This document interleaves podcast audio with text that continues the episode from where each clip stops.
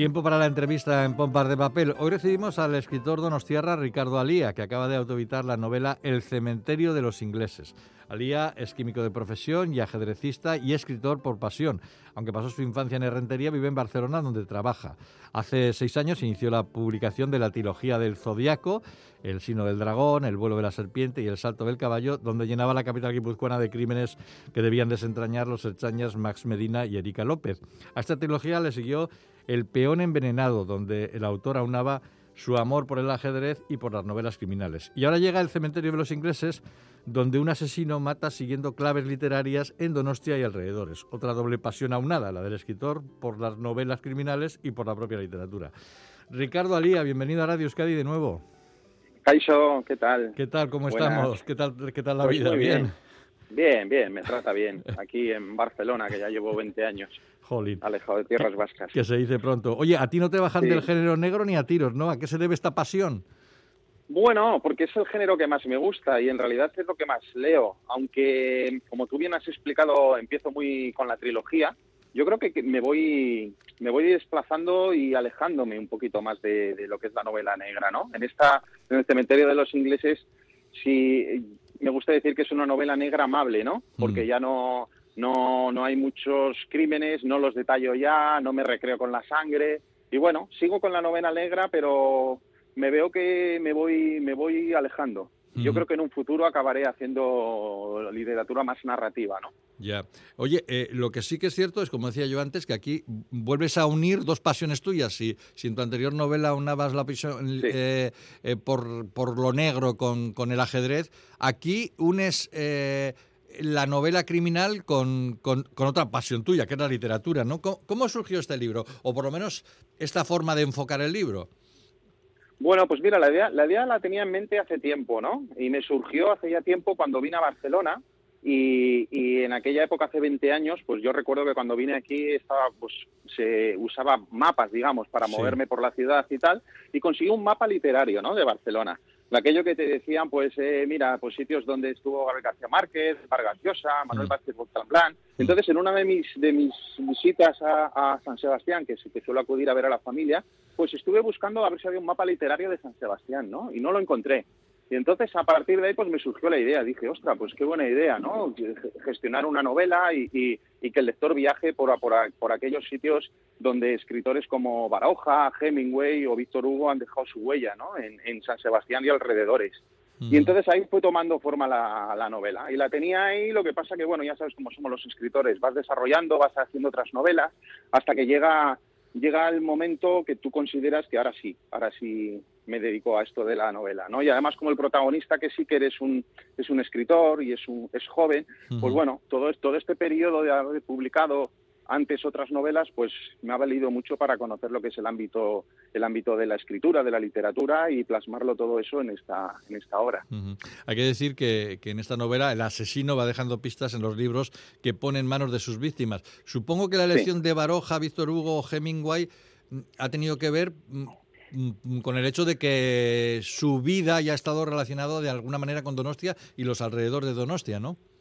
Sí, sí, sí, sí, sí. O sea, cuando uno se pone antes de escribir, lo, lo, lo, aconsejable es investigar. Entonces me pongo a escarbar a ver qué, qué, escritores han dejado su huella en, en, Guipúzcoa.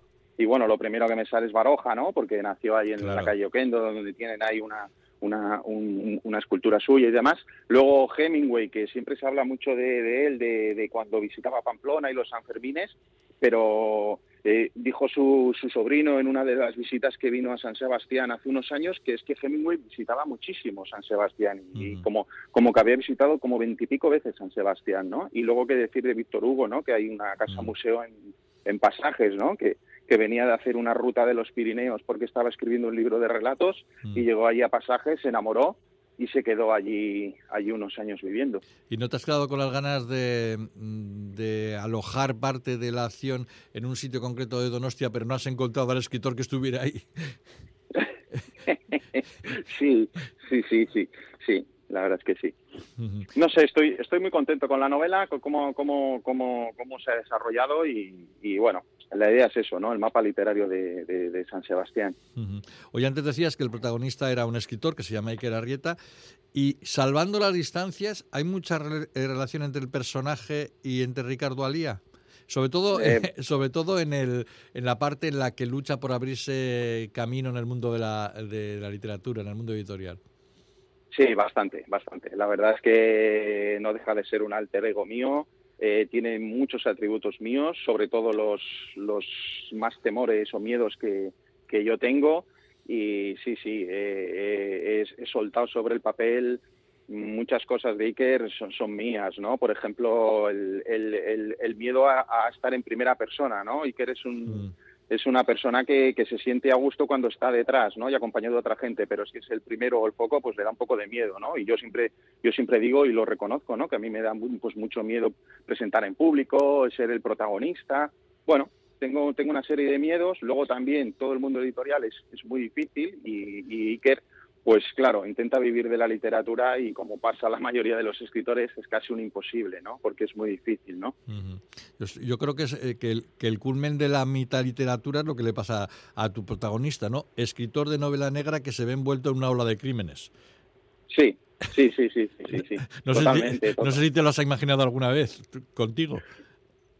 Pues bueno, yo soy químico de profesión, como has dicho antes, ¿no? Y a veces mucha gente me dice, oye, pues tú tienes que lucubrar, ¿no? Cómo, cómo matas a la gente, ¿no? Que si un tanque de ácido, que si tienes unas ideas muy locas, que si no sé qué. Y bueno, sí, algo, algo hay también, hay por ahí, sí. sí, sí. Oye, eh, como queda dicho, hablas mucho del mundo editorial, escritores, editores, agentes literarios, clubes de lectura, presentaciones de libros. Me ha parecido apreciar un cierto resquemor, bueno, no, no resquemor, una, una cierta crítica a, todo el mundo en sí, aunque con mucho sentido del humor, también lo digo. ¿eh? Sí, sí, sí, la verdad es que, Quique, aciertas plenamente. La verdad es que tu apreciación es, es, es, es correcta y, se nota que eres un buen lector, ¿no? es verdad, es verdad, es verdad. Lo, lo, he intentado enmascarar un poco con cierta dotes de humor, pero es verdad que, que reconozco que queda un poco defraudado con, con, lo que es el mundo literario, como he visto mm. cómo funciona todo, los editores, las editoriales, la publicidad, cómo, cómo se aupa a ciertos escritores por mucha publicidad, bueno, lo hará los youtubers que escriben libros, el otro, el de la... Bueno, entonces sí, sí que, sí que, sí, he, quedado defraudado en algunos, en algunos sentidos, ¿no? Pero bueno. Da, da la sensación, no sé si estás de acuerdo conmigo, Ricardo, que muchas veces el mundo editorial contrata a escritores, eh, publican sus libros y, y, luego los dejan a, la buena de Dios, vamos, sin prestarles mucha atención, cuando precisamente ese, debería ser el momento clave en el que trabaja el mundo editorial, ¿no? Cuando aparece el libro, ¿no? Sí, sí, sí. Vamos, estamos vivimos en una sociedad que lo queremos todo inmediato, todo es muy rápido y ahora actualmente la literatura, pues eso, yo mis libros son 15 días en el escaparate y luego a otra cosa, ¿no? Otra otra a otro a otro otra novedad y sí que es verdad, sí. el sistema, el sistema es una auténtica locura, ¿no? Claro. Sí, parece que han cuando ya ha pasado dos o tres meses parece que ya la novela está como muerta, ¿no? Y que ya no y que ya venga otra cosa, ¿no? Y, bueno, a mí me parece bastante injusto, ¿no? Porque algo que, se ha esforzado y que, que has tardado tanto en, en crearlo, y luego es verdad que también los escritores, pues cada vez no, no solo nos, nos, dedicamos a escribir, ¿no? Tenemos que ser comerciales, tenemos que estar ahí a todos lados, tienes que estar ahí luchando, haciendo publicidad, bueno, que, que está bien también, ¿no? Pero que, que, el mercado te exige, te exige las redes sociales, por ejemplo. A mí me cuesta mucho estar en redes sociales, ¿no? Mm. A mí me decía mi editor, eh, mi antiguo editora me decía, pues no, tienes que estar ahí, tienes que un Twitter cada día, una foto, un Instagram. Y yo digo, pero yo por qué tengo que estar publicando dónde estoy o lo que hago, ¿no? Pero bueno, es en ese sentido también es un poco complicado, ¿no? Mm, pero como decía yo, te lo tomas con mucho humor, ¿eh? También, ¿no? Sí, sí, sí, sí, sí, sí, sí, porque al final, bueno, no deja de ser, yo no me dedico a la escritura porque, porque lo que comento, ¿no? Que está muy difícil y, y tampoco es cuestión de, de, hablar mal ni nada. Yo estoy muy agradecido, ¿eh? estoy muy contento con la literatura, estoy muy agradecido y, y seguiré escribiendo y he hecho muchos amigos, he conocido gente, escritores maravillosos y demás, pero bueno, no deja de ser un mundo en que considero que hay cosas que no, que no funcionan bien, que podrían ser mejorables, pero bueno, están ahí y bueno, y al escritor le toca le toca bregar con muchas cosas, ¿no? ¿Todas estas circunstancias son las que te han llevado a, autopublicarte eh, tu nueva novela?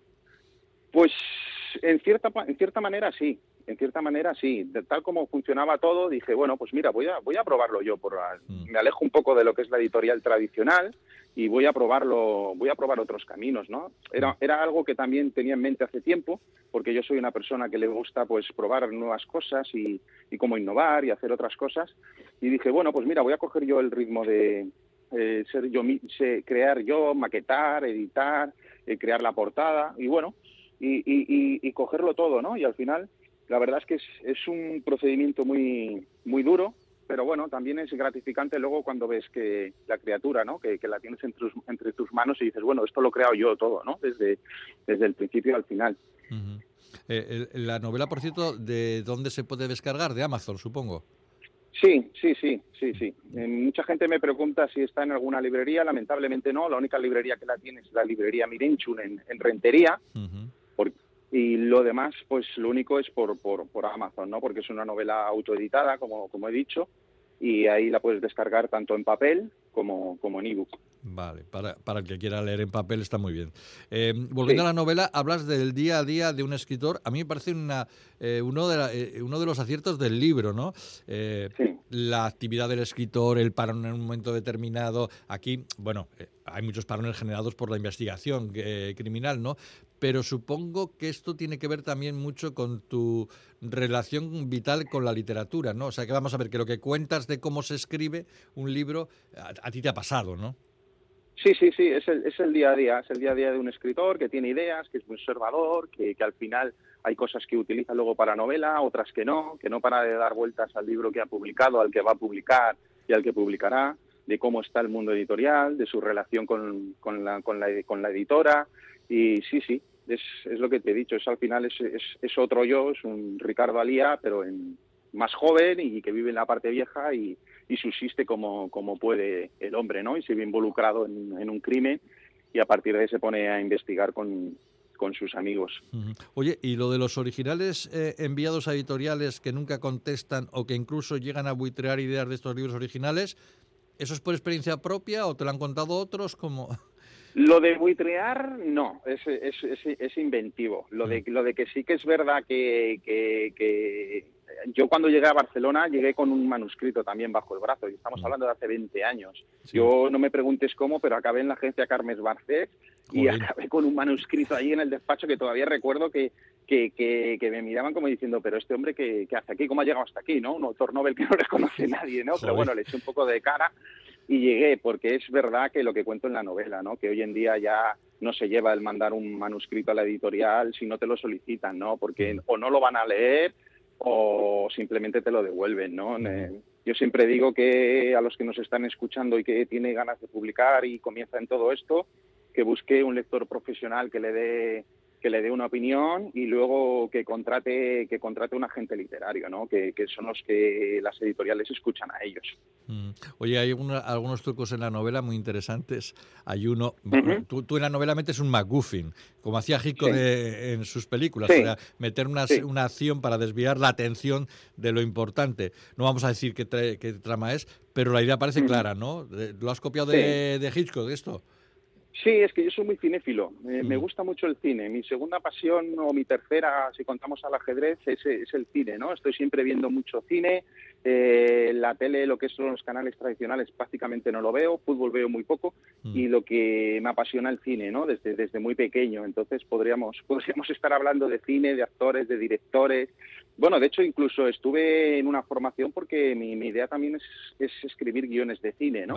Entonces también estuve, estuve también con una productora que hizo, que hizo un curso y, mm. y me, me apasiona el cine. Entonces, si escarbas en todas mis novelas, siempre hay alguna alguna, bueno, algo de cine y de, mm. Eh, eh, eh, bueno, esto que estás diciendo ahora se ve que lo puedes hacer muy bien en los diálogos. Tus diálogos siguen siendo chispeantes, vamos, parecen escritos para, para formar parte de, un guion televisivo o un guion cinematográfico. Sí. La verdad es que si a mí me, preguntarías que cuál es mi mayor virtud, yo te diría que es el diálogo.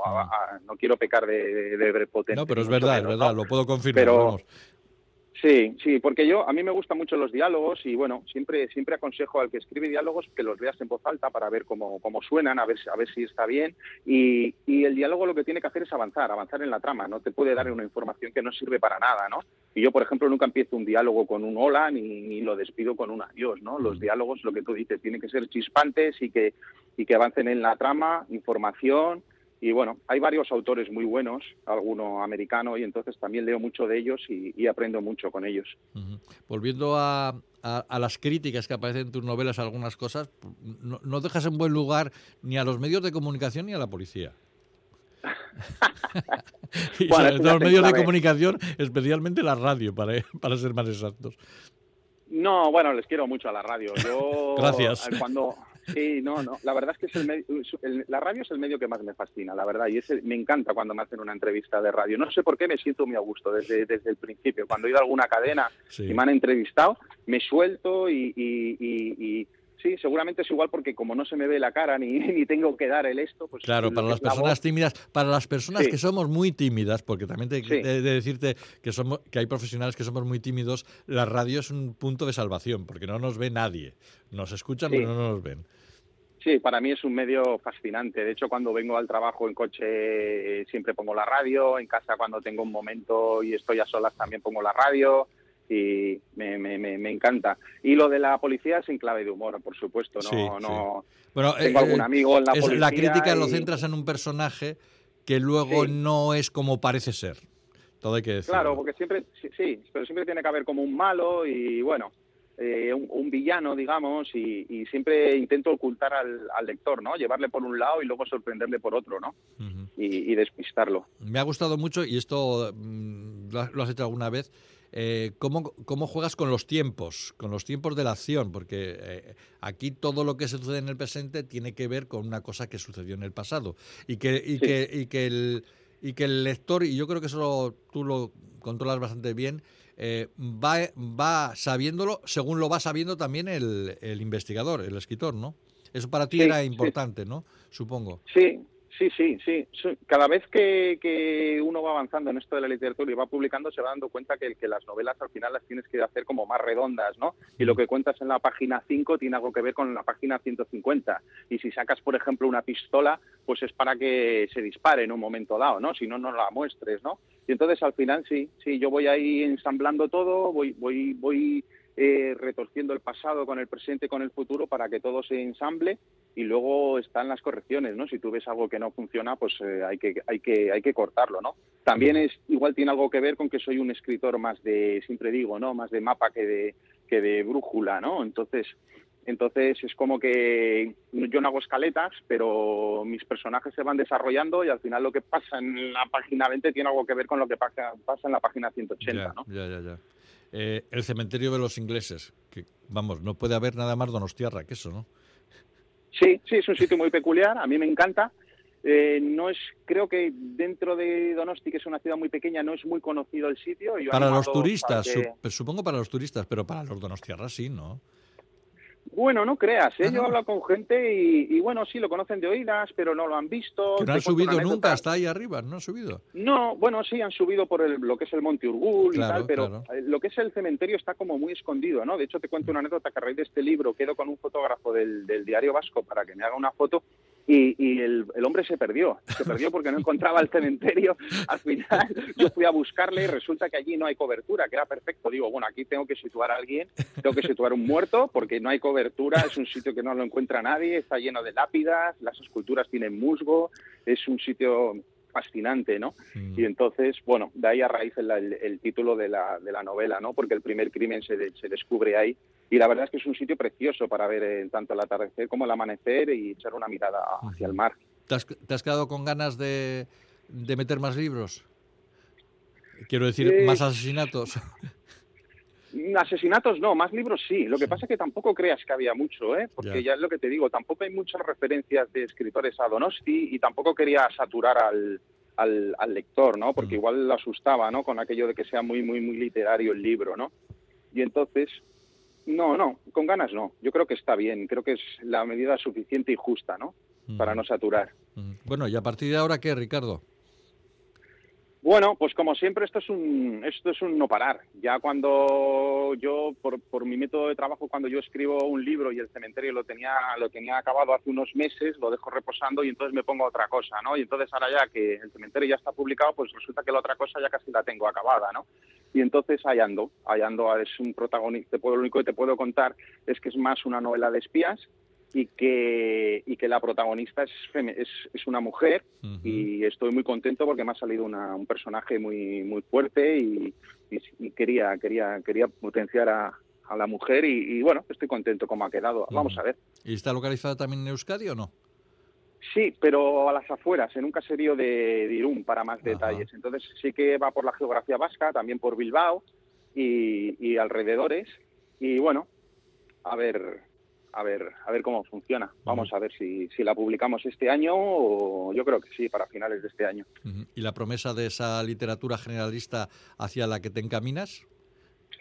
Pues creo que lo comenté contigo hace mucho tiempo, si te acuerdas, que tenía sí. una novela medio terminada sí, que, que, era sí. como un homenaje a Kafka. Me acuerdo. Y yo creo que en algún momento dado tengo, tendría que ver la luz. Entonces, vamos a ver, vamos a ver. Lo que pasa que, bueno, cuando te encasillan a veces también, ¿no? Con la novela negra, pues mm. es como más fácil publicar la novela negra, ¿no? Porque ya tienes unos lectores, ya tienes algún editor detrás que le interesa. Y es lo demás, lo que tú dices, sí, sí, sí, me, me, llama mucho porque, porque es que además, lo que digo, soy un lector ecléctico, leo mucho, leo, leo, leo a muchos escritores que no tienen nada que ver tampoco con la, con la literatura negra, ¿no? Entonces, yo me veo, me veo en un futuro más de alejado de la, de la novela negra, pero bueno, no sé, a ver lo que nos depara el, el destino. Bueno, pues habrá que esperar a, a, a ese futuro. ahora lo que tenemos es el cementerio de los ingleses de Ricardo Alía, que podéis ir a Amazon, descargarlo o vía digital o, o, o en formato de libro para disfrutar sí. de, de, otra novela de este Donostierra que, bueno, que que nos gusta mucho. no, vamos a, no, vamos, no vamos a negarlo. Ricardo, eh, muchas gracias por estar con nosotros y que siga la racha, es decir, que sigas publicando, ¿de acuerdo? Sí, gracias a vosotros y que vosotros me leáis y que me sigáis entrevistando durante mucho tiempo. Un abrazo, Ricardo. Otro muy fuerte. Agur. Agur.